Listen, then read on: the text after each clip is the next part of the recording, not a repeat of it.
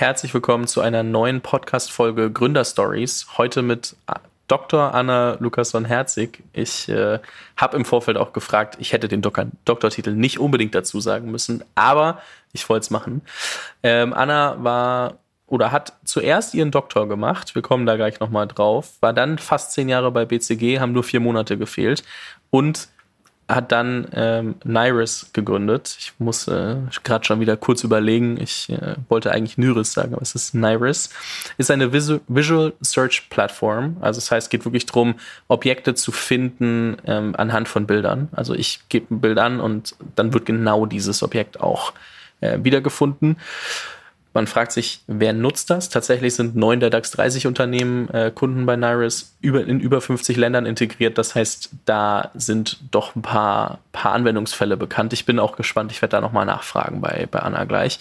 Investiert sind unter anderem auch der Hightech Gründerfonds, die Flixbus Gründer und, und ein paar andere ein paar Accelerator könnt ihr euch, oder mindestens den Microsoft äh, Accelerator und Plug and Play könnt ihr euch auch auf die Fahne schreiben. Also da steckt schon ein bisschen was dahinter. Es ist, glaube ich, eine spannende Story, auf die wir gleich nochmal zurückkommen. Aber vorher, Anna, herzlich willkommen im Podcast. Vielen Dank, dass du dir die Zeit nimmst. Ja, besten Dank ebenfalls. Freue mich. Jetzt habe ich dich nur von dieser rein professionellen Ebene beschrieben. Und das ist, glaube ich, auch für den Podcast mal ganz, ganz kurz wichtig. Aber was muss man denn über dich als Person noch wissen? Uh, ich bin Mama, das sage ich immer ganz gerne, weil es weniger Mütter gibt, die sich trauen zu gründen. Ähm, ich bin eine Schwester, äh, habe mit meinem Bruder gemeinsam gegründet und es macht mir extrem viel Spaß. Und äh, ja, man merkt schon, es ist irgendwie schwierig, meine Person von, von meinem Professional ähm, zu trennen. Ähm, weil es, äh, sobald man gründet, verschwimmt das irgendwie. Also ist schon eins. Ja, man, also vor allem irgendwie auch dieses, dieses Gründen selbst, dann, ident, dann man identifiziert sich halt sehr stark auch mit der Firma. Das ist so wirklich das, wofür man, wofür man lebt. Deswegen kann ich mir das gut vorstellen. Bevor ich auf diesen ganzen, diese ganze Journey eingehe, was würdest du sagen, waren die wichtigsten Faktoren und wann bist du so wirklich ins Unternehmertum gerutscht und warum? Ich bin das allererste Mal da reingerutscht, weil es eine Notsituation gab. Und zwar wollte ich äh, nach der Geburt meines ersten Sohnes wollte ich zurück zu BCG und ich habe keinen Kita-Platz gefunden für ihn. Also ich war ein Jahr zu Hause und äh, wollte eigentlich ein halbes Jahr zu Hause sein und äh, habe halt einfach keinen Betreuungsplatz gefunden, keiner Groß, also keine Tagesmutter, ähm, kein Kita-Platz, nichts. Und dann ähm, habe ich mir überlegt, das ist doch irgendwie echt ätzend. Muss irgendwie ein riesen Markt dafür sein. Wenn ich dann rumgefragt habe, haben alle das Gleiche berichtet. Dann habe ich gesagt, ja, dann mache ich das jetzt selber. Mache ich einfach meine eigene Kita. Und dann habe ich das auch gemacht. Habe dann ähm, in den letzten sechs Monaten der Elternzeit quasi äh, meine eigene Großtagespflege äh, hochgezogen. Habe zwei Erzieherinnen gefunden, dann am Ende noch die dritte und denen das ganze Konzept quasi vermietet und äh, ja, und dann war das genauso, wie ich das immer haben wollte. Direkt bei mir vor der Haustür, mit den Öffnungszeiten, die ich brauchte und mit Bioessen und allem so, wie ich es wollte. Auch spannend, auch spannend, ähm, weil das natürlich jetzt, wenn man einfach nur mal plakativ auf LinkedIn zum Beispiel guckt, nirgendwo erwähnt ist. Deswegen auch, auch äh, interessante Side-Info. Also, dass da wirklich auch also erstens aus dem Lied heraus, also ein Problem zu lösen, Punkt eins, ähm, ganz klar. Aber dann auch halt ähm, was, was super naheliegendes auch angepackt werden kann und selber gemacht werden kann. Ja, ging schneller als Kita-Platz zu finden. Das sagt viel über die Situation der Kita-Plätze aus. Damit habe ich mich selber noch nicht so viel beschäftigt als 23-Jähriger ohne Kind. Aber ähm, ja, man, also ich höre es auch immer wieder so rum. Hm. Lass uns mal trotzdem noch ein Stück zurückgehen. Ähm, du hast Material Science ähm, äh, in Aachen studiert, an der RWTH und hast dann darin auch den Doktor gemacht. Und die erste Frage, die, die ich mir jetzt mal stelle, so ganz groß, glaube ich, Makroebene, wie kommt man von Material Science zu Visual Search Engine? Ja, er ist schon ein Weg, ähm, obwohl es ziemlich nah an dem ist, was ich, was ich promoviert habe. Ich habe äh, Prozessautomatisierung vertieft, dann im, äh, im Hauptstudium. Und da ging es halt darum, die Prozesse, insbesondere im Bereich äh, Stahlumformtechnik, zu automatisieren. Und da ähm, und in dem Bereich habe ich auch promoviert, da habe ich auch angefangen zu coden. Und ähm, da ging es halt genau darum, Prozesse, also Prozesse aufzumalen und zu automatisieren. Also das ist eigentlich das, was wir heute Digitalisierung nennen, war, äh, war damals genau das Gleiche. Hieß halt nur Automatisierung und nutzte noch nicht ganz so äh, stark das Thema Daten. Ja, und ähm, und damals habe ich auch schon das Thema Bilderkennung gemacht. Wir haben damit rumgespielt, eigentlich mit den gleichen oder sehr ähnlichen Methoden zu denen, die wir auch heute teilweise nutzen bei Niris. Ähm, so klappte allerdings nur im Labor, weil die Rechenkapper noch nicht da war. Es ging alles noch sehr langsam voran und, ähm, und war halt, ja, klappte eigentlich nur im Labor, so dass es uns ähm, nicht viel geholfen hatte. Wir haben dann halt eine, eine, ein anderes System ähm, entwickelt, um, an unsere Ergebnisse zu kommen. Ähm, aber als wir dann Naris gegründet haben oder zuerst noch, zuerst hießen wir noch Wundercard, ähm, da kam mir das nochmal in den Sinn, dass die Bilderkennung eigentlich damals schon ähm, gut unterwegs war. Wir hatten am Anfang eigentlich ein komplett anderes Konzept vor Augen. Ja, und dann habe ich gesagt, komm, lass uns das nochmal testen, wie gut das ist. Wir hatten am Anfang auch nicht vor, das selber zu machen, sondern wollten eigentlich nur schauen, ob es irgendjemand schon weiterentwickelt hatte und ähm, wollten halt eine externe Software dazu nehmen und haben dann halt festgestellt, dass es nichts gibt, was ähm, so skaliert, wie wir das brauchten und, ähm, und so einfach zu bedienen ist und so günstig ist. Ja, und dann haben wir es selber gemacht. Das heißt also, ähm, die Frage, ob, also wie weit dir dein Studium geholfen hat für, für die Gründung, kann ich mir sparen, weil die hast du schon beantwortet, in dem Sinne, dass du dich damit schon, damals schon sehr viel mit dem Thema beschäftigt hast.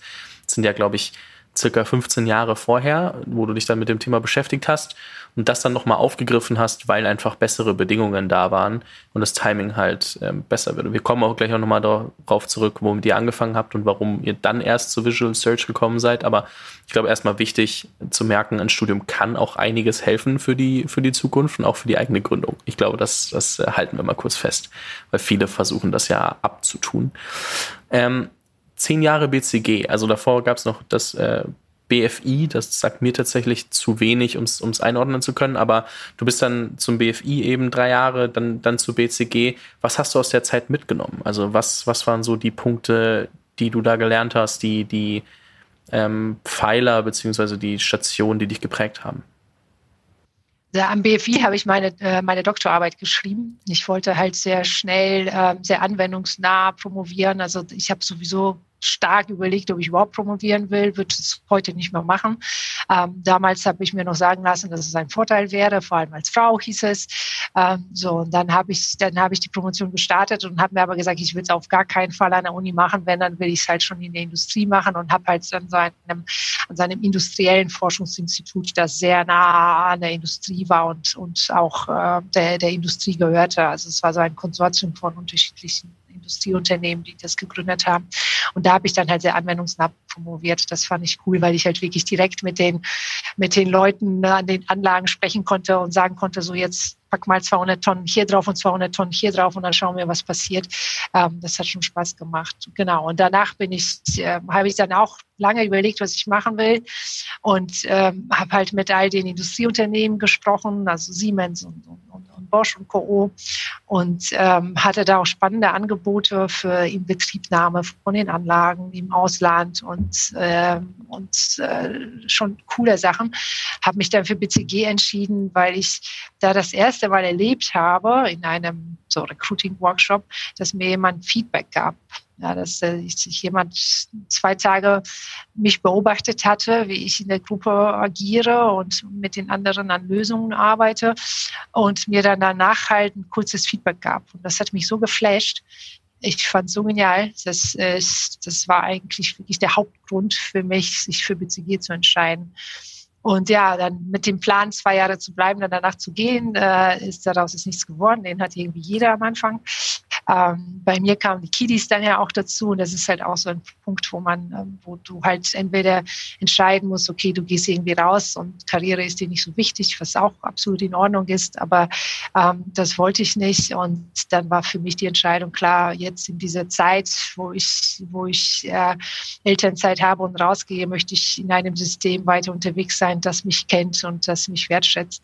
Und deswegen bin ich länger bei BCG geblieben, noch als ich, als ich geplant habe und war auch sehr gern dort. Und äh, ich glaube, was mich da geprägt hatte, war vor allen Dingen, mit äh, ja, extrem cleveren Leuten zusammenzuarbeiten, sich ständig zu motivieren, nach vorne zu pushen, immer schneller sein zu müssen als, als andere ähm, und immer also da, auch, dass es sich lohnt. Ja, also es, es lohnt sich wirklich Leistung zu bringen, weil das, was man zurückbekommt, halt äh, eben an Themen arbeiten zu können, die total spannend sind, gibt ja einfach total viel. Und das ist, glaube ich, heute genauso. Ja, ich verdiene zwar ganz anderes Geld als damals, ja. Aber dieses, diesen Return, dass ich halt ähm, an spannenden Themen arbeiten kann, den habe ich halt heute genauso. Ja, super spannend.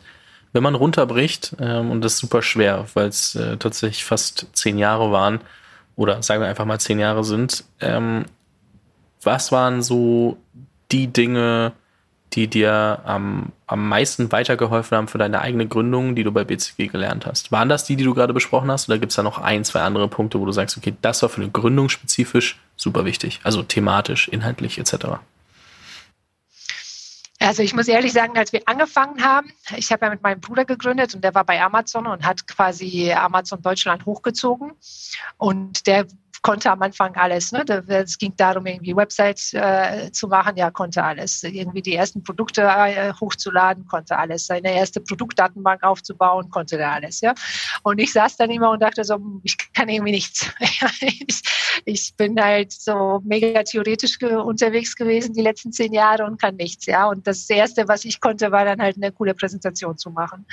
Ähm, und das ist auf den ersten Blick ist das nicht so klar, was dir, ähm, was dir danach dann klarer wird, ist, dass das Thema Führung, ich war ja Principal zu Ende, also habe halt ständig wechselnde Teams gehabt, ständig Teams, die auch teilweise, die ich teilweise nie persönlich kennengelernt habe, sondern nur remote geleitet habe. Ja, das, äh, das, das merkt man nicht sofort, das merkt man erst im Nachhinein, wie viel man in der Zeit dann eigentlich bei diesem Thema lernt. Wir hatten auch bei BCG ein ja, sehr ähm, intensives Coaching und, und, und Weiterbildungssystem, das uns da immer weitergebracht hatte, uns immer wieder klar gemacht hatte, was, äh, was, was Schwächen sind und Pitfalls einer, einer schlechten Führung, so dass äh, das mir tierisch geholfen hatte, sich zu fokussieren auf, auf Themen, die wichtig sind und halt 80-20, dass du halt ähm, wirklich äh, dir klar machst, was ist 80 Prozent der Lösung, die ich brauche und, und was sind die restlichen die restlichen Dinge, die jetzt nicht notwendig sind. Du meintest, du hast mit deinem Bruder gegründet. Ähm, die erste Frage, die sich, glaube ich, viele Leute dadurch stellen, ist, ähm, wie ist es, wenn man mit einer, also bringt es Vor- oder Nachteile oder ist es irgendwie ähnlich? Aber also die Frage ist, was bringt es mit sich mit einem, mit, also mit dem Bruder oder sagen wir mal einem guten Freund kann man wahrscheinlich halbwegs übertragen. Halbwegs. Ich glaube, als, als Geschwister hat man sich vorher schon das eine oder andere Mal gezankt in der Kindheit, aber ähm, was, was bringt das mit sich, mit dem, mit dem Bruder zu gründen? Ähm, ja, ich lasse die Frage so stehen. Also Weinet hat auch eine Frage für uns. Also wir haben ja vorher nie gemeinsam gearbeitet. Ähm, wir fanden beide spannend, was der andere macht. Also ich fand super spannend, was Markus da bei Amazon macht. Er fand spannend, was ich bei BCG mache, ähm, so dass wir da halt immer viel im Austausch waren. Aber wir haben ja nie miteinander gearbeitet. Deswegen war das durchaus auch für uns eine Frage, klappt das überhaupt und geht das und, und äh, welche Vorteile, Nachteile hat das? Ähm, und heute rückblickend muss ich sagen, bin ich extrem froh, dass ich es gemacht habe, weil ähm, der große Vorteil ist, dass wir uns A, komplett kennen, keine Geheimnisse voneinander haben, keine, keine Tabus ähm, und auch keine Hemmungen. Ja, also äh, Nachteil ist, dass wir uns halt nie loben. Ja, wird immer nur ge, gemeckert. Ähm, aber das, der, der Riesenvorteil davon ist, dass es alles sofort auf den Tisch kommt. Ja, wenn es irgendetwas gibt, der, der wartet nicht eine Woche und überlegt, wie er es mir sagen könnte und hat Angst, das mir irgendwie äh, zu sagen. Der, der haut mir das halt sofort, äh, sofort um den Kopf und genauso umgekehrt. Und das ist schon ein Riesenvorteil, weil dadurch einfach Entscheidungen schneller gemacht werden und, und, äh, und äh, alles bisschen schneller geht. Der Nachteil ist, dass wir zum großen Teil auch schon fast telepathisch kommunizieren. Ja, heißt, wir, wir brauchen nicht viel und, äh, und um, um zu verstehen, was der andere meint. Ich muss ihn manchmal nur anschauen, dann weiß ich schon, was er, was er denkt.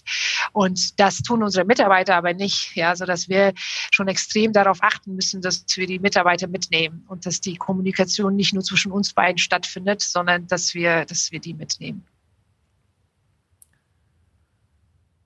Finde ich interessant. Also habe ich so noch nicht drüber nachgedacht, aber klar, dass man da deutlich, ähm, sagen wir mal, transparenter und offener redet und deutlich direkter, ähm, ist wahrscheinlich ein sehr entscheidender Vorteil, ähm, weil sonst trägt man halt oft so Hypothesen und, und so Sachen, oh, das stört mich eigentlich, aber ich kann es jetzt gerade nicht sagen und trägt man sonst mit sich rum. Ähm, habe ich, hab ich so noch gar nicht betrachtet. Also interessante, interessante Perspektive die ich nie erleben werde, weil ich keinen Bruder habe, aber ansonsten, oder kein Geschwisterchen, aber sonst ähm, trotzdem äh, super spannend. Und ich glaube auch, ähm, was man daraus lernen kann, ist oder ableiten kann, ist vielmehr zu gucken, wie kriege ich mit meinen Mitgründern eben diese Ebene auch hin. Also, dass ich möglichst nah an diese Ebene rankomme, dass es in diesem Kontext einfach sehr offen, sehr transparent, sehr direkt zugeht, dass man Entscheidungen schneller treffen kann, dass man bessere Entscheidungen treffen kann, ohne sich die ganze Zeit ähm, damit zu beschäftigen, wie formuliere ich das jetzt? Ich äh, weiß gar nicht, ähm, was ich damit sagen soll, aber das ist eigentlich das, was mich stört. Ich glaube, ähm, wenn man das nicht hinbekommt, dann behindert man sich ja oder steht man sich doch sehr stark selbst im Weg. Deswegen ähm, ein super wichtiger Punkt, den man, glaube ich, davon lernen kann, wie so eine Bruder-Schwester-Führungsebene aussieht, was man für sein eigenes Unternehmen hinterfragen kann, ob man oder wie nah man an diesem Ideal, sage ich jetzt mal, wenn man es nur auf diese transparente Kommunikationsebene runterbricht, erstmal schon dran ist oder eben nicht. Ja, absolut. Ich glaube, wichtig ist das, was, was wir halt natürlich mitbringen und nie hinterfragen, ist halt das Vertrauen. Und das ist, glaube ich, somit das, das Wichtigste, dass man ganz klar macht äh, und immer wieder einander klar macht innerhalb eines Gründerteams, wir vertrauen uns komplett. Ja, und wenn wir uns halt fetzen, heißt es nicht, dass, äh, dass ich es bereue, mit dir gegründet zu haben. Und es das heißt nicht, dass, äh, dass ich es lieber mit jemand anders gemacht hätte. Diese, diese Fragen haben wir halt nie. Ne? Mein Bruder und ich, wir, wir dieses Thema Urvertrauen, Grundvertrauen und diese grundsätzliche, ich meine, bei uns ist halt eine Liebe, es ist ja eigentlich eine Liebesbeziehung, eine Geschwisterbeziehung. Ja. So, und die wird halt nie in Frage gestellt. Und ähm, das glaube ich, das ist wichtig bei, bei, bei Gründern, dass die dieses immer wieder klar machen. Du bist nach wie vor derjenige, mit dem ich auch immer noch äh, am liebsten gegründet hätte, rückwirkend. Äh, so, lass uns aber dieses Thema angehen. Ja. Woher kam die Idee für, für Nairis und, und wie seid ihr damit gestartet? Also wie war der Beginn? Ähm, da, wir hatten tatsächlich am Anfang eigentlich nur die Idee, wir wollen einfach zusammen was tun. Und ähm, keine so, so echte Idee und, oder beziehungsweise tausende von Ideen. Ja. Das war direkt nach der Kita-Zeit dann, also dass du die Kita gegründet hast oder wann war das einzuordnen? Ne, ich war dann, ich, also da war das eigentlich schon so, dass wir, dass wir nachgedacht haben, ja. Ich bin, da war es eigentlich noch klar, dass ich zurück zu BCG will, weil wir noch nicht so Konkretes hatten, aber da war es schon immer so, dass wir irgendwie durch die Berge äh, gewandert sind und darüber nachgedacht haben, was könnte man eigentlich tun und, und was wäre cool. Und äh, insofern diese Idee, irgendwie gemeinsam ein Unternehmen zu gründen, die war schon immer da. Ähm, und dann hatten wir beide unterschiedliche Ideen. Ich wollte eine Stahlplattform, also eine Stahlhandelsplattform bauen. Äh, die macht jetzt Klöckner. Die macht jetzt Klöckner, genau. Ähm, dann, und da hieß es aber auch von allen Investoren, der Markt ist überhaupt nicht da, alles Mist, alles doof, also bringt gar nichts. So, deswegen haben wir es sein lassen. Ähm, und Markus hatte die Idee, damals eigentlich, ja, noch aus der Amazon-Zeit, dass der einen persönlichen Warenkorb bilden wollte, der ähm, niemand gehört, also der dir persönlich gehört, der gehört keinem Händler, sondern das ist dein Warenkorb, ja, und du packst in den Warenkorb offline und online, was immer du willst und checkst aus. Und seine KPI war, ich muss innerhalb von 20 Sekunden auschecken können, ne, weil es halt typisch Mann, ich will ein weißes T-Shirt, das will ich total schnell einkaufen, raus, ich will mich damit nicht umschlügeln. Und äh, ja, und dann haben wir angefangen, also das fanden alle Investoren super, deswegen hatten wir ziemlich schnell die Runde zusammen. Und dann ähm, haben wir angefangen und festgestellt, dass sie diese 20 Sekunden KPI allein für die Suche aufbrauchen. Ja, also wir kriegen nicht den gesamten Checkout hin, weil wir das Produkt allein nicht so schnell finden. Und dann ähm, habe ich gesagt, okay, wir müssen anders suchen. Das, das äh, Textsuche ist out. Ja, das, das geht nicht zu langsam, zu lange. Wir müssen anders suchen. Und wie kommunizieren wir Menschen visuell? 90 Prozent der Kommunikation zwischen uns ist visuell. Und dann äh, habe ich mich halt wieder an meine Dis erinnert und habe gesagt, hey, Bilderkennung müsste eigentlich soweit sein. Lass uns mal schauen, ob wir es nicht per Bild machen können. Ne? Ich sehe was in einem Hotel oder in einem, in einem Social Media, sonst noch wo und suche mit diesem Bild, was ich sehe, weil so werden wir ja auch meistens inspiriert. Meistens werden wir visuell inspiriert. Ja, und dann haben wir halt, wie schon vorhin gesagt, äh, angefangen nach, nach Suppliern zu suchen, die das können können und haben festgestellt, dass es keiner richtig kann. Dann haben wir gedacht, okay, dann ja, müssen wir selber machen. Also das, das große Thema war Skalierung. Wir, hatten, wir haben schon äh, Tags gefunden, die grundsätzlich 1000 Produkte gut auseinanderhalten können und auch gut zuordnen können, aber halt eben nicht 500.000. Ja, und mein Bruder aus Amazon kommt, hatte natürlich äh, ganz klar die Vorgabe, es muss bis zu 500 Millionen Produkte skalieren, sau schnell sein und nichts kosten ja, das haben wir nicht gefunden. Und dann haben die Jungs gesagt, Anna, wir haben was gebaut, gib uns noch zwei Wochen, dann zeigen wir dir das, wir machen es selber. Ich sage, ihr seid bescheuert? Und dann habe ich gesagt, ja, gib uns zwei Wochen. Ja, und dann haben sie halt was gemacht, was vom Konzept her unendlich skaliert und damals schon so bei sechs Sekunden Matching-Zeit war. Das war halt auch ein großes Problem der anderen, dass die so bei zwölf Sekunden waren. Und dann haben wir auch gesagt, zwölf Sekunden kommen wir bis 20 Sekunden auch nicht hin. Ähm, so, und die waren, also unsere Jungs waren dann schon bei sechs Sekunden. Und dann habe ich gesagt, okay, dann machen wir es selber. Und dann haben wir halt festgestellt, dass diese Idee von diesem Warenkorb zwar cool ist, aber dass wir in Deutschland oder Europa niemals das Funding dafür bekommen, für so, so ein B2C-Produkt, ja, um das halt so in den Markt zu pushen, als quasi zwölfte App auf deinem Smartphone. Und dann haben wir es halt Händlern angeboten, als, als B2B. Und die haben gesagt, ja, ist cool, aber wir wollen das selber für unsere, für unsere eigene, für unsere eigenen Apps und für unsere eigenen Online-Shops, ja. Also den ganzen Checkout brauchen wir gar nicht. Wir lassen euch niemals den Checkout dran. Äh, eins unserer, einer unserer ersten Kunden war Lidl. Und äh, das war halt ganz klar die Ansage. Also Checkout vergisst es, kommt hier nicht dran. Aber die Bilderkennung ist cool, die würden wir gerne, äh, gerne lizenzieren. Ja, und dann haben wir halt peu alles weggeschmissen. Oder eigentlich in einem in einem Zug ziemlich, äh, ziemlich klar gemacht, dass wir uns von dem ganzen Zeug trennen und uns nur noch auf Bilderkennung fokussieren. Und Bilderkennung in dem Sinne, dass es wirklich als visuelle Sucher gebaut ist. Ne? Wir sind jetzt, wir erkennen nicht, dass, dass ein Produkt äh, etwas, ein Glas ist oder ein Schuh oder ein Bag. Wir wissen es gar nicht. Also wenn du uns fragst, was ist das eigentlich da auf dem Bild? Ist es ein Baum oder ein Hund? Können wir nicht sagen.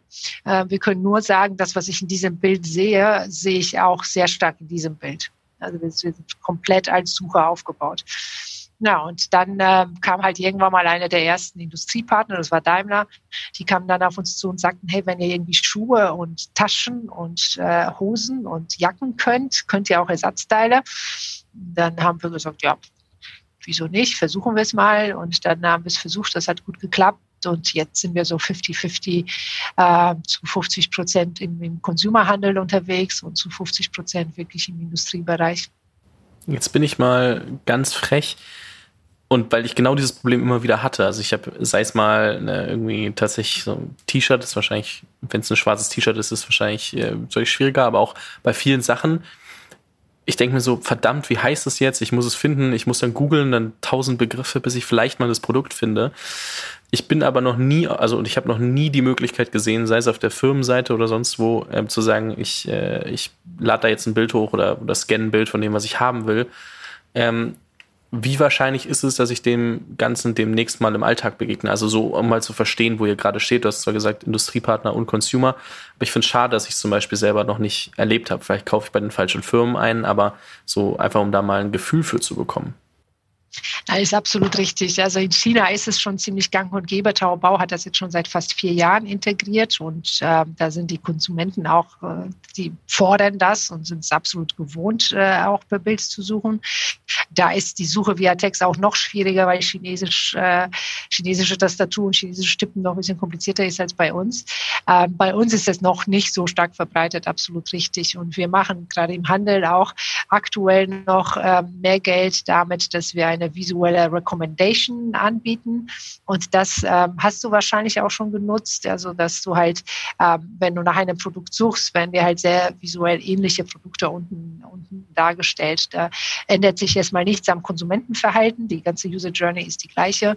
Ähm, und das ist in der Tat so, dass auch bei unseren Kunden das noch stärker verbreitet ist als wirklich die visuelle Suche. Die visuelle Suche an sich ist in Deutschland noch nicht stark verbreitet. Aber wir sehen da sehr viel Potenzial. Es gab äh, eine Studie aus Asien, wo 62 Prozent der Millennials angeben, dass visuelle Suche die wichtigste technische, äh, technische Neuerung für sie ist in den kommenden Jahren. Und äh, solche Ergebnisse freuen uns natürlich auch tierisch. Das heißt, ihr fokussiert euch gerade mehr, den Cross-Sell- und Upsell-Markt für eure Kunden zu erhöhen und noch gar nicht die klassische Experience. Wie finden die überhaupt die Produkte, die Leute, sondern wenn sie eins gefunden haben, dann kaufen sie mehr. Genau, wir bieten beides immer an und beides ist, ist auch, also bei unseren Kunden ist beides angeboten. Aber das, was wir sehen, ist, dass die Kunden noch mehr, das andere wird noch viel mhm. häufiger mhm. genutzt als äh, es ist anders im Industriebereich und äh, da sehen wir sehr viel Potenzial. Da ist der Pain größer, äh, weil du kannst halt nach einem schwarzen T-Shirt da, da also du findest das via Text, ja, du findest es nicht immer, aber irgendein schwarzes T-Shirt, wenn du ein schwarzes T-Shirt eingibst, wirst du finden. Im Ersatzteilbereich ist, ist das Problem noch viel höher, wenn du halt irgendeine Metallklemme vor sich vor dir hast und du weißt nicht genau, was es ist, der QR-Code ist äh, jetzt nicht abgebildet, dann hast du halt nur die Möglichkeit zu sagen, das ist irgendwie Metallklemme und hat zwei Löcher und irgendwie drei braune Punkte. So, damit findest du es halt nicht. Ja, wenn du die Artikelnummer nicht weißt, wirst du einfach geliefert. Ja, das stimmt. Und da ist es auch so, wenn du da das Falsche kaufst, dann hast du auch ein größeres Problem, als wenn ich ein falsches T-Shirt kaufe, also von der falschen Marke. Also so, das ist äh, schon noch mal was anderes. Hm. Hattet ihr zu dem Zeitpunkt, wo ihr drüber nachgedacht habt, äh, also wo ihr geswitcht habt, den Pivot gemacht habt von ähm, Quick oder Fast, Fast Checkout zu Visual, Visual Search, ich bin gerade ein bisschen durcheinander, Visual Search, ähm, hattet ihr schon ein Team? Ähm, und wenn ja, wie habt ihr die, die Moral hochgehalten? Weil, also, wie verklickert man im Team? Ja, wir machen jetzt was ganz anderes. Also, ganz anders in Anführungszeichen. Ich glaube, zu dem Zeitpunkt waren wir sieben. Also, wir waren noch nicht sehr viele. Und das, äh, ging relativ smooth, ja. Also das war schon ganz klar ein Pivot, ähm, aber dadurch, dass es halt von den Kunden gefordert war und wir halt äh, direkt einen ziemlich großen Vertrag unterschrieben haben mit einem dieser Kunden, war das halt so was, diese, diese Freude über diesen Vertrag war höher ähm, als das, das Trauerspiel. Und für, ähm, für Steam war ja auch cool, weil die sich dann ja auf eins konzentrieren konnten. Ja, die, die wussten, wir müssen uns nicht jetzt um Adyen als Zahlungsdienstleister kümmern und wir müssen uns um dieses Backend und dieses Backend, also bei denen ist halt ganz viel weggefallen. Mhm. Insofern war es eher positiv. Okay, ja, super. Wo steht ihr heute und wo, wie wird sich das, wenn, wenn ich dich jetzt so frage, in den nächsten Jahren weiterentwickeln? Ja, wir sind jetzt kurz davor, einen unserer, ähm, einen unserer wichtigsten Kunden als strategischen Investor dazuzunehmen. Ähm, die kamen ein halbes Jahr, nachdem wir mit denen angefangen haben zu arbeiten, auf uns zu, was uns tierisch gefreut hatte. Wir haben natürlich erstmal überlegt, ist es jetzt schon der richtige Zeitpunkt, einen Strategen an Bord zu nehmen. Ähm, dadurch aber, dass das Angebot extrem attraktiv war und die wirklich sehr stark mit uns wachsen wollen, haben wir es, ähm, haben uns dann dafür entschieden und sind auch jetzt äh, seitdem das das auch immer konkreter wird und klarer wird, äh, wird uns immer, immer bewusster, wie cool das eigentlich ist. Ähm, deswegen freuen wir uns tierisch. Wir sind jetzt so kurz davor. Ähm, und ja, das freut uns tierisch. Da sehen wir extrem viel Potenzial und, und ähm, hoffen, dass wir gemeinsam mit denen weiterhin unseren Wachstumskurs fortsetzen können. Die klassische Frage wahrscheinlich, aber ähm, was macht es aus? Also warum der Stratege? Also so Warum Stratege und kein ähm, Venture Capital, kein klassisches zum Beispiel, sage ich jetzt mal? Ja, wir haben eCapital ähm, 2018 dazugenommen, Ende 2018, also ein der, der Top VCs in Deutschland. Und das war auch extrem cool. Also wir sind total dankbar dafür und, und die Zusammenarbeit mit denen ist auch extrem gut, weil die schon super erfahren sind und halt einige von, von uns schon gesehen haben. Halt, ja, insofern sind die auch total hilfreich. Ähm, und klar hätte man jetzt halt nochmal noch mal ein VC on Bord nehmen können. Ich glaube, irgendwann mal ähm, muss man sich halt entscheiden, was man möchte und, und wie der Exit aussehen könnte und an wen man eigentlich exit möchte. Und äh, äh, das war halt bei uns dann die Entscheidung, wo wir gesagt haben, okay, ähm, einen Strategen dazuzunehmen, bei dem man sich gut vorstellen könnte, den Gesamtexit auch an, an solch ein Unternehmen zu machen, ähm, das, äh, das passt, ja. Und dann verbunden damit, dass sie uns ein extrem gutes Offer bezüglich äh, weiteres Wachstum gemacht haben und da halt wirklich große Pläne mit uns haben, äh, die, wo wir sonst nicht dran gekommen wären weil das würden sie, die haben ganz klar vor, einen, einen strategischen Supplier hier anzubinden und mit mit diesem dann diese Reise zu machen. Ähm, die Chance steht uns halt nicht zu, wenn wir denen das Ticket nicht geben. Ja, das kann man jetzt nicht jedem, ne, ich kann halt nicht jedem Kunden ein Ticket geben, ähm, aber halt das in, in, in, der Kombination mit diesem Wachstumsplan, den sie haben, fanden wir das sehr attraktiv und dann haben wir gesagt, okay, das machen wir jetzt. Wenn ich jetzt als junger Gründer oder allgemein, also junger Gründer, weil das Zielgruppe ist, aber als Gründer davor stehe und, und äh, überlege ähm, und ich habe ein strategisches Angebot, welche Fakten oder welche, welche Checkliste nehme ich mit in den ganzen Prozess und gucke, ähm, ob das wirklich der richtige Stratege für mich ist. Ja, also für mich ist es ganz, ganz wichtig, sich zu fragen, was bringt, äh, was bringt dir diese, dieses Investment? Ja, also und was bekommst du ohne diesem Investment? Ne? Also und wenn dann halt irgendwie, äh, wenn es ein Investment ist aus irgendeinem CVC-Arm die, die halt rein financially investieren wollen und wo es halt kein, kein strategisches, ähm, strategisches Interesse dahinter ist, kann das auch extrem interessant sein. Ja, aber dann muss halt immer die Frage dahinter sein, was, äh, was bringt es dir? Ja, welche Pläne haben sie mit dir? Und wenn die das nicht konkret beantworten können, äh, dann wird es schwierig. Also wir haben zum Beispiel in dem Prozess irgendwann mal gesagt, okay, wir möchten jetzt äh, mit jemand sprechen, der unser Business Sponsor ist, der wirklich halt äh, dann das Ganze absegnet und äh, den wir halt immer anhauen können, wenn was ist. Also dass wirklich die Hand drüber hält, ja, wer ist unser Business Sponsor? Und dann haben sie uns halt mit jemand verbunden, der das ist ein Milliarden, global tätiges Milliardenunternehmen. Und wir hatten dann halt ein Stundengespräch innerhalb von zwei Tagen organisiert äh, mit einem der absoluten Top-Manager. Und äh, das ist dann halt etwas, dann weißt du, okay, die meinen es wirklich ernst, ja, diese Wachstumsplan, den die da vorgelegt haben, auch das meinen sie ernst und da ist wirklich Schmackes hinter. Und das ist halt wichtig, ja, wenn halt ähm, oft sprichst du ja mit CVCs und dann, wenn du dann sagst, okay, könnt ihr uns irgendwie eine Intro machen, vielleicht zu dem und dem Bereich, da wollten wir schon immer mit sprechen und dann heißt es als erstes Jahr müssen wir gucken, ist für uns auch schwierig, ja, dann ähm, bringt es dir halt irgendwie nichts. Ne? Also die wichtigste Frage ist, was ist da der Value für dich? Und dann war es halt bei uns jetzt ja auch wichtig, wenn du es dann soweit hast, ja, dass du weißt, das bringt dir einen großen Value und die haben einen großen Wachstumsplan mit dir vor und, äh, und äh, ne, ich könnte das halt ordentlich nach vorne pushen. Ähm, dann ist halt die große Frage, versaust du dir damit den Exit an möglicherweise jemand anderen, weil du kannst dich ja nicht darauf verlassen. Wenn das dann deine einzige Option ist, dann ist es eine Scheißoption. So, und das war halt äh, bei uns auch sehr wichtig, dass man halt in den Verträgen klar macht, die haben keinerlei Vetorechte, ja, die müssen jederzeit akzeptieren, dass uns jemand anders einfach so kauft und die können nichts dagegen tun. Das war für die ziemlich schwierig. Weil ist klar, wenn die halt so ein Investment angehen, wollen sie genau das. Ähm, aber das muss man halt äh, klar verhandeln, sonst, sonst kann man es nicht machen. Ja. Es sei denn, man ist sicher, dass man ähm, an, an, an, also dass man den Exit jetzt schon machen möchte an das Unternehmen und dann soll man aber forcieren, dass man 100 Prozent an das Unternehmen verkauft. Ja, dann macht es keinen Sinn, nur ein, nur ein Teil zu verkaufen. Ja, ich glaube, ihr habt eine gute Verhandlungsposition gehabt, würde ich jetzt mal sagen. Also die wollten auf jeden Fall was mit euch machen, sonst äh, hätte ich mir das, also so, warum, um mal kurz manchen Zuhörern, die vielleicht noch nicht so tief in dieser ganzen Startup und, und ähm, Venture Capital und, und Finanzierungsthematik ähm, drinstecken, einen Strategen, wenn man reinnimmt, das kann zum Beispiel eine Firma Daimler sein, jetzt einfach, weil du das vorhin als Kundenbeispiel genannt hast, ähm, wenn man die mit reinnimmt und ähm, du dann entweder überlegst, äh, wie Anna gerade schon gesagt hat, äh, die Firma zu verkaufen oder weiteres Kapital aufnimmst. Irgendwann kann es ja sein, wenn du in der Branche tätig bist, die, die Daimler interessiert, dass auch äh, VW oder BMW auf dich zukommen.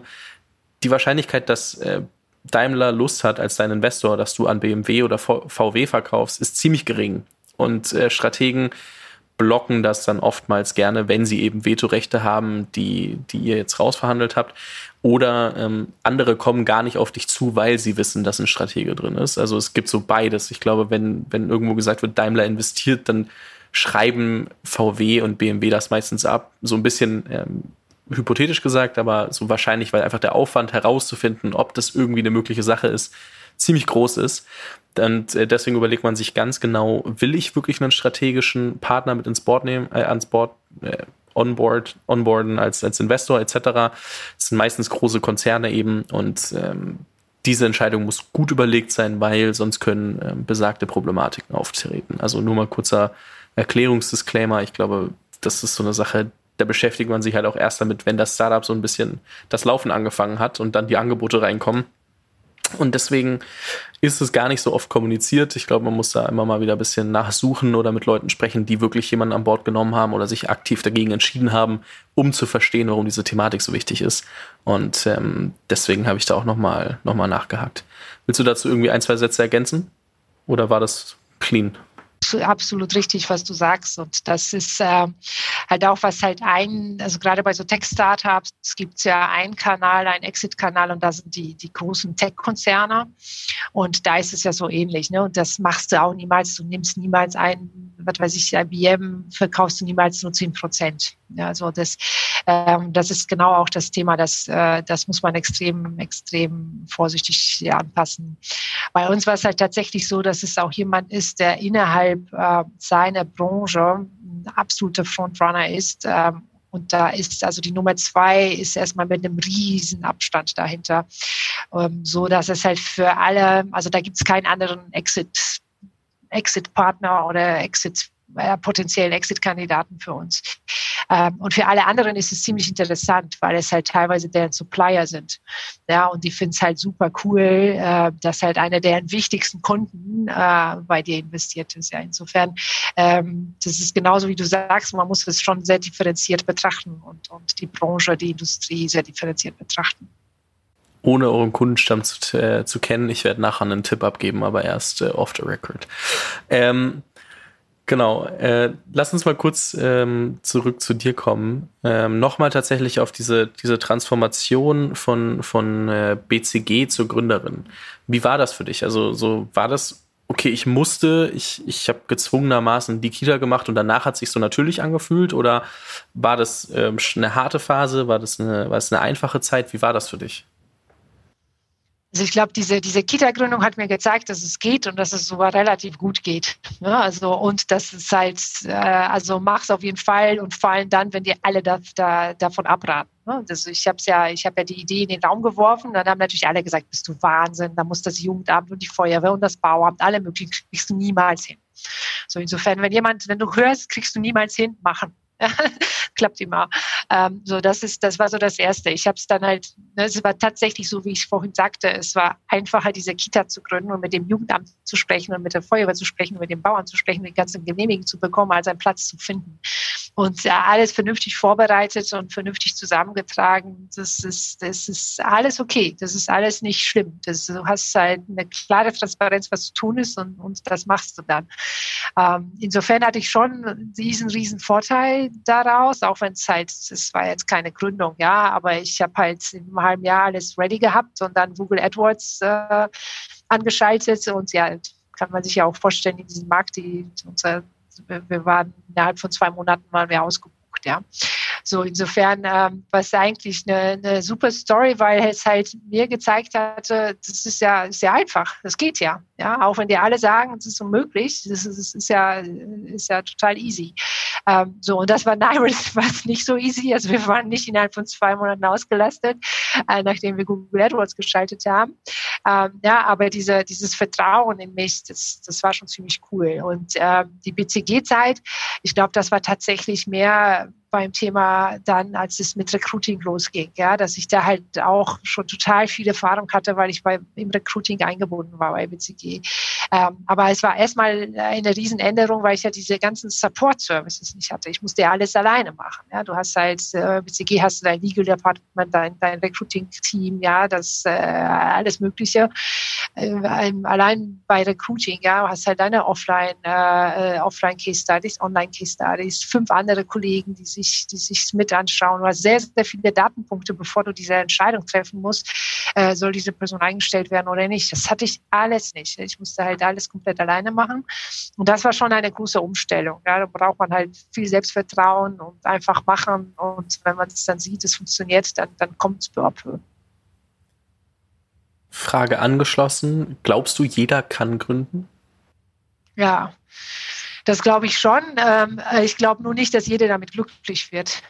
Ja, also äh, und und das ist halt die Frage, die man sich stellen muss. Ja? Also wenn man jemand ist, der sich, der sich äh, selbst motiviert und daraus Freude zieht und ähm, und halt in Stresssituationen hochfährt und nicht äh, nicht den Kopf verkriegt. Es gibt Menschen, die einfach nicht so gerne Stresssituation haben. Die haben gerne alles geplant und, äh, und sind da auch super, können auch, auch super Karrieren machen, aber die möchten, ich hassen es, wenn irgendetwas ungeplant dazwischen kommt. So, und das ist, äh, ich sage nicht, dass solche Menschen nicht gründen können. Ja? Also das habe ich gesagt, ich glaube, jeder kann gründen. Ähm, aber die werden da, glaube ich, nicht so glücklich, weil im Startup ist es halt ist es halt ständig, passieren ständig Überraschungen. Und ich glaube, äh, gerade die Menschen, die damit, die das brauchen, ja, ich bin jemand, der das auch braucht. Es, es gibt Menschen, die ständig diesen, diesen Stresslevel brauchen. Die werden, das sind diejenigen, die besonders glücklich werden als Gründer spannende Perspektive. Also das Happiness-Thema ist, glaube ich, super wichtig, gerade weil viel, also viel Hype um das Thema Gründertum entstanden ist. Und ich glaube, viele einfach mal drauf losrennen, weil es jetzt cool ist zu gründen. Und äh, ich habe es vorhin im Interview mit Florian äh, Gschwandner schon mal gesagt, ähm, deswegen wird man das wiedererkennen, aber ich erwische mich da selber immer wieder, dass ich mir halt denke, boah, heute ähm, das und das ist Cooles passiert und ähm, richtig krass. Und das muss ich anderen erzählen. Und dann sind mich halt darüber zu krass definiere, weil es halt irgendwie auch cool ist und halt viel mehr vergesse, was ich eigentlich will, worüber ich vielleicht gerade lieber sprechen würde, als über, über mein, mein Business oder so. Deswegen, ähm, ich glaube, sich da auch einfach ehrlich zu fragen, macht's mich glücklich oder macht's mich glücklich, weil ähm, alle anderen sagen, dass es cool ist. So macht mich die Bestätigung glücklich oder das Tun selbst. Das ist, glaube ich, eine wichtige Sache, die man wirklich hinterfragen muss. Ähm, gerade in einer Zeit, wo es gehypt wird, weil jeder sagt ja gerade, ja, Gründe einfach. Deswegen ist es nicht so, dass dir jeder sagt, äh, auf gar keinen Fall. Also das ist ja wirklich ähm, gerade das Gegenteil und deswegen muss man da wahrscheinlich doch zwei, dreimal öfter drüber nachdenken. Heißt nicht, dass man nicht gründen soll, heißt nur, dass man drüber nachdenken muss, ob das wirklich der richtige Weg für einen selbst ist. Ich würde halt, also ich glaube, wir haben in Deutschland auch noch, ähm, wir haben ja viel zu wenige Gründungen, ne? wir haben ja mehr Liquidation als Gründung mittlerweile. Ähm, deswegen würde ich jeder, der irgendwie drüber nachdenkt, den würde ich versuchen, auch das zu versuchen, weil das ist der Riesenvorteil, den wir hier haben, ist, dass nicht so viel passieren kann. Ja, also ähm, wenn du jetzt halt irgendwie, äh, du entscheidest dich für ein Studium oder nicht, oder du brichst es ab, wo auch immer, es gibt sehr, sehr, sehr viele Wege. Ähm, wenn du dann halt etwas versuchst und gründest und dann halt feststellst mit 25, ach du, eigentlich ist das nicht meins, ich will doch, äh, doch in einer, in, in die Corporate World oder was auch immer, ist ja nichts passiert. Ne? Du hast halt, wir haben ein soziales Netz, wir fangen dich ab, ja, du hast, äh, das ist, hier achten alle darauf, dass, dass niemand auf der Straße leben muss, nur weil er gegründet hatte. Und das ist, glaube ich, ein Riesenvorteil. Deswegen würde ich halt allen, die irgendwie ansatzweise das Gefühl haben, das könnte eine Idee sein, denen würde ich sagen, mach's, versuch's und, und du findest das am besten raus, ob das für dich ist oder nicht, indem du es einfach machst. Ja, würde ich so stehen lassen. Am besten natürlich noch ein bisschen mehr von meinem Podcast hören, dann hat man noch ein paar mehr Perspektiven, aber nee, kleiner Spaß am Rande. Ähm, wenn du, wenn du in die Zukunft blickst, wir haben über, über Nairis schon gesprochen, was sind denn äh, Dinge, die du für dich persönlich wünschst? Also was sind deine persönlichen Ziele für die Zukunft? Ähm, ja, also eigentlich momentan geht es mir richtig gut. Also ähm, klar, das ganze Corona-Mist, äh, wäre gut, wenn das vorbei wäre und ich keine Maske mehr äh, auf dem Beruf tragen müsste, aber ähm, meine persönlichen Ziele, ich, es ist halt schon so, dass dieser strategische Supplier der, oder Kunde, der jetzt dazu kommt, das war so eins von meinen absoluten Bucket Points, ja, oder Points auf der Bucket List. Ja, das war halt ein, also ein Unternehmen, für das ich immer, immer, immer gerne arbeiten wollte, was bei BCG nie geklappt hatte. Ich habe die mal äh, öfter mal in Due Diligences oder sonstigen äh, Bewertungen analysieren müssen, aber ich hatte nie die, äh, die Freude, wirklich für die zu arbeiten. Ähm, insofern war es letztes Jahr, als wir da halt einen großen RFP gewonnen haben, gegen uns da gegen ganz viele große Techs äh, behauptet haben. Es war halt schon ein Riesending. Und ähm, dann ein halbes Jahr danach halt die, die Frage nach dem Investment kam. Wenn du mir halt vom Jahr das gesagt hättest, hätte ich niemals geglaubt. Ja, so das ist, das ist, das ist etwas, was mich momentan total happy macht und ich freue mich halt tierisch auf, ähm, auf die nächsten Schritte mit denen. Ähm, persönlich klar als Familie mit, mit, mit Kiddies, äh, würde mich freuen, wenn es halt einfach so bleibt und so weitergeht. Und meine Kinder sagen, sind ja auch mega stolz auf, auf, auf Nairis und äh, ähm, das ist halt auch schon total süß zu sehen. Ja? Die sagen dann, wenn ich dann irgendwie mal erzähle, irgendwie, dass das und das hat nicht geklappt oder irgendwie dies und jenes, dann nimmt das total mit. Also das merke ich auch, dass sie da wirklich in so einer Unternehmerfamilie groß werden. Und äh, das hatte ich nicht. Ne? Meine Eltern waren beide keine Unternehmer, meine Großeltern waren Unternehmer. Und äh, das freut mich total zu sehen, wie die sich da entwickeln. Und äh, ja, ohne irgendwelche Ziele für die zu haben, das möchte ich auf keinen Fall. Aber es freut mich, dass die da so mitfiebern. Ja, sehr schön zu hören. Eine Abschlussfrage habe ich noch an dich. Welches Buch hast du in der Vergangenheit am öftesten verschenkt? Oh, Rebel, Rebel Stories for Rebel Girls oder so heißt das. Ähm, das verschenke ich, ich an alle, genau, an alle Mädels, die gerade Abitur machen. Ähm, das ist ein Buch, das das Thema aufgreift, äh, Rebel Girls, glaube ich. Ähm, genau, Good Night Stories for Rebel Girls, so heißt das. Und ähm, das ist halt, ähm, also womit ich mich bei BCG schon oft viel beschäftigt habe und, und jetzt auch bei Naris, ist, dass äh, wir halt mit sehr vielen Vorurteilen in unseren Köpfen äh, be befangen sind. Ne? Wir haben halt ein ganz bestimmtes Bild auch von einem Gründer. Also wenn wir sagen, das ist ein Gründer, dann haben wir auch ein bestimmtes Bild vor Augen. Der, der ist männlich, der ist irgendwie so um die 30 bis 35 Jahre alt, der ist meistens dunkelhaarig, groß, der ist nicht klein, der ist nicht dick, ja, der ist muskulös, der, der stottert nicht, ja, der hat keine Pickel, hat keine Glatze, hat keine roten Haare. Ist ein ganz bestimmtes Bild, ja. Und, ähm, und das äh, ist halt für viele, die halt nicht in dieses Bild passen, schwierig. Ja. Und gerade bei Mädels ist das auch schwierig, weil die halt ganz oft nicht in die Bilder passen, die sie für sich, für sich vorstellen. Und deswegen verschenke ich dieses Buch sehr häufig an, an, an junge Frauen, um denen zu zeigen, dass es ganz, ganz viele äh, Frauen da draußen gab, die nicht in die Bilder passen ähm, oder passten, die für sie vorgesehen ähm, waren und oder die sie für sich, äh, für sich entdeckt haben und trotzdem einen coolen Job gemacht haben. Verlinke ich auf jeden Fall in der, in der Beschreibung. Ist wahrscheinlich ein Thema, mit dem sich trotzdem auch der eine oder andere Gründer und die auch auf jeden Fall auch jede Gründerin äh, auseinandersetzen darf und sollte, würde ich mal sagen. Anna, an der Stelle vielen lieben Dank dir für deine Zeit. Es war super aufschlussreich, sehr, sehr spannend ähm, zu hören, wie sich das alles entwickelt hat, wie es alles entstanden ist, ähm, wo es hingehen kann. Ähm, wie gesagt, ich gebe gleich noch meinen Tipp ab, aber erst off the record. Ähm, und ähm, sage an der Stelle wirklich einmal ganz groß Dankeschön und weiterhin viel Erfolg. Vielen lieben Dank. Dir auch. Weiterhin viel Erfolg. Danke.